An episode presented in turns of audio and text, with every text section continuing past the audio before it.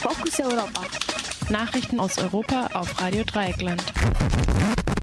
Freiheit ist uns nicht von Natur aus gegeben, wir müssen sie jeden Tag erkämpfen, erklärten die beiden Mitglieder des russischen Frauenkunstkollektivs Pussy Riot, Nadesha Nadia Tolokonikova und Maria Mascha Alyukina, gestern Abend auf dem Konzert Bringing Human Rights Home von Amnesty International in New York. Weiter hieß es, was wir wollen, ist ein freies Russland, ein Russland ohne Putin.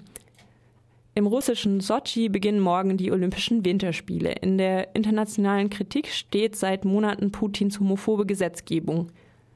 Die Organisation Reporter ohne Grenzen bezeichnete freie Meinungsäußerung als schwierigste Disziplin bei den Olympischen Spielen. In Sachen Pressefreiheit steht das Land im internationalen Ranking weit hinten. In einem offenen Brief äußerten sich nun auch 200 prominente Schriftstellerinnen aus 30 Ländern kritisch gegen Putins Gesetze gegen homosexuellen Propaganda und Blasphemie.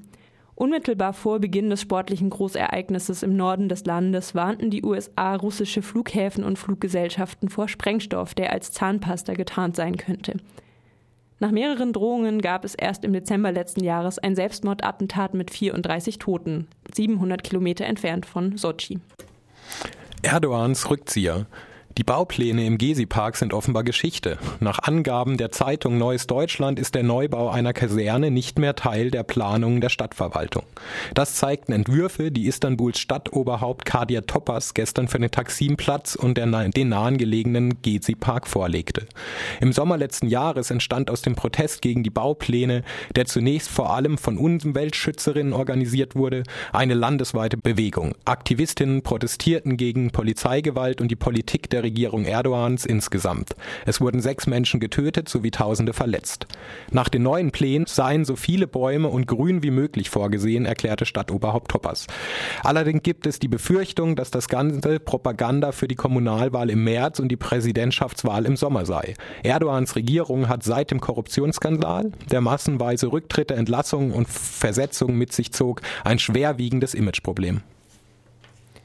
Urlaubs- und Weihnachtsgeld für Rentnerinnen und Rentner. Die Banco de Portugal, BDP, wird PensionärInnen das 13. und 14. Monatsgehalt aus dem Jahr 2012 plus Zinsen zurückerstatten.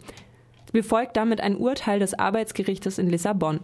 Das Verfassungsgericht hatte zuvor das Haushaltsgesetz, welches Kürzungen in Beamtengehältern, Renten und Sozialhilfe vorsah, für verfassungswidrig erklärt. Gleichzeitig legte es aber fest, dass die Konsequenzen nicht etwa die weitere volle Auszahlung dieser Gelder bedeuteten. Mit anderen Worten, es gab damit grünes Licht für Rentenkürzungen. Pensionierte Lehrerinnen und Lehrer bekommen derzeit noch monatlich 600 Euro Rente. Ab März sieht der Haushaltsplan 2014 weitere Kürzungen vor. Polizei in der EU will Autos ferngesteuert stoppen. Schon bei kleinen Vergehen sollen Fahrzeuge aus der Ferne angehalten werden können. Die Arbeitsgruppe NLETS empfiehlt eine technische Vorrichtung serienmäßig in jedem in der EU zugelassenen Neuwagen zu verbauen. Bereits 2016 könnte ein entsprechendes Gesetz auf den Weg gebracht werden. Kritikerinnen befürchten Missbrauch. Heute ist der internationale Tag gegen weibliche Genitalverstümmelung.